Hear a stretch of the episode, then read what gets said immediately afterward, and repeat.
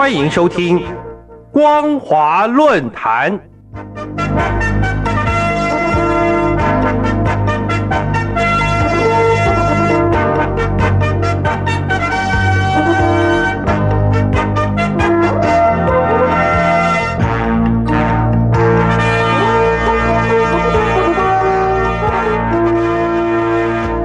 听众朋友您好，欢迎收听光华论坛，我是王琦。今天要跟大家谈论的主题是解析中共次国家级游说运动及它的针对性。各位听众朋友，今年八月二十三日，总部位于美国华盛顿，以报道分析亚太地区政治社会资讯为主的新兴英文网络政治刊物《外交家》刊登了一篇专文。标题是《中国与加州解析中国次国家级游说运动》。这篇专文指出，在二零零九年，时任共和党籍加州众议员布莱克斯利在加州众议院提出支持西藏人权大会第六号共同决议案时，中共外交官涉嫌向多位加州议员施压，要求他们投下否决票。导致这项决议案最终胎死腹中，也成为美国史上第一起州级立法机关遭到中共官方严重干涉的次国家级游说运动案例。借此，我们想跟听众朋友们分析，中共是如何利用民主国家的行政、立法、司法权力机关彼此独立、相互制衡的特性。规避国家安全监管与绕过行政部门程序，向立法机关进行次国家级外交或游说运动请示。首先，我们先来谈一份由美国国家反情报和安全中心所发布的报告。美国国家反情报和安全中心隶属美国国家情报总监办公室，既直接受美国总统指挥管理，也是美国联邦政府内阁层级机关。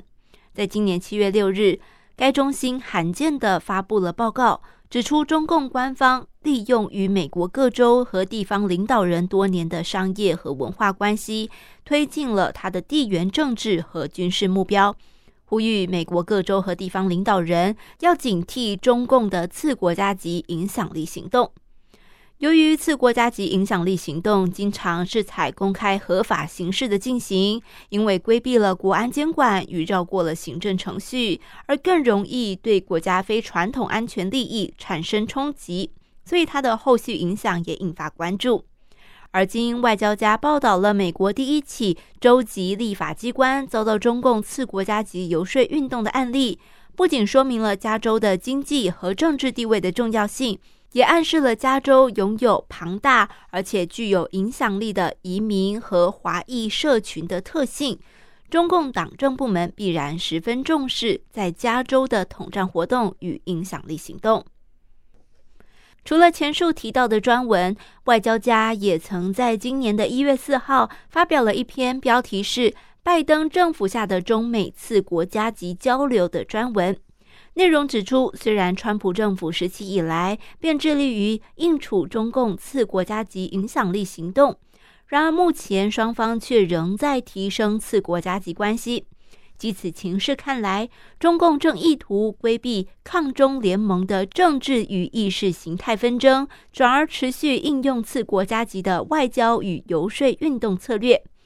更值得注意的是，这种策略是利用西方国家地方政府、社会基层结构与利害关系人对抗或缓和各国对中政策，以力朝向中共所偏好的政治进程推进。例如，曾经担任美国三任加州前州长、现任加中气候中心主席布朗，不仅重提2017年与习近平非凡的会面，与中国大陆签订气候变迁与洁净水资源技术等协议，也倡议拜登政府应该与中共展开气候变迁合作。布朗也曾在加州灾难性干旱议题，在二零一七年六月一号，联合了六十一位的州市长发表抗议前总统川普退出巴黎协定，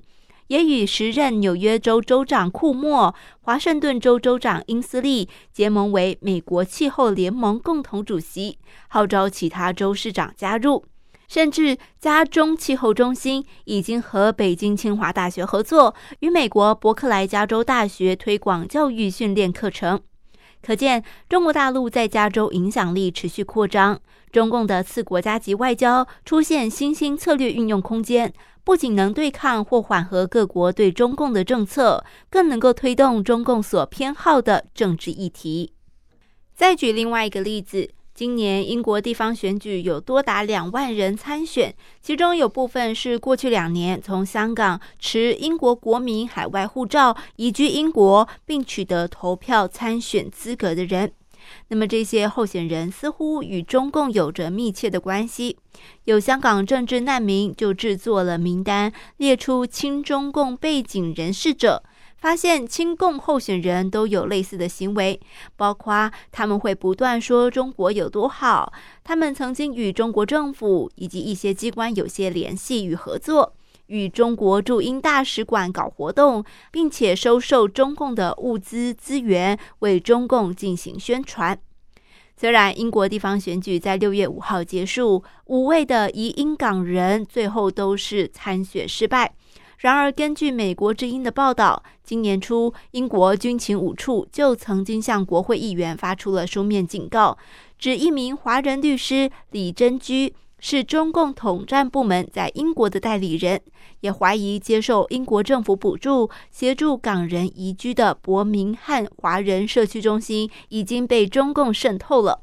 再者，这一次地方选举参选人叶稳坚，从二零一五年便多次参与中国驻英大使馆庆典，而且与伯明翰华人社区中心保持联系，参与活动，并出席中心主席方耀华所举办的反亚裔歧视集会。叶稳坚也曾经参与李珍居所成立的英国华人参政计划等。虽然伯明翰华人社区中心是回应否认和中共有所连结，说这些忧虑毫无根据，但我们认为，所谓的次国家级影响力行动本来就几乎是采取公开合法形式进行，以规避国安监管与行政程序的。这些例子不仅说明了中共可能利用民主自由体制的特点，甚至借此以合法掩护非法的活动或遂行以乡村包围都市的策略。各位听众朋友，感谢您收听本节光华论坛，我是王琦。今天跟大家谈论到的主题是解析中共次国家级游说运动以及它的针对性。再次感谢您收听本节光华论坛，我们下次再会。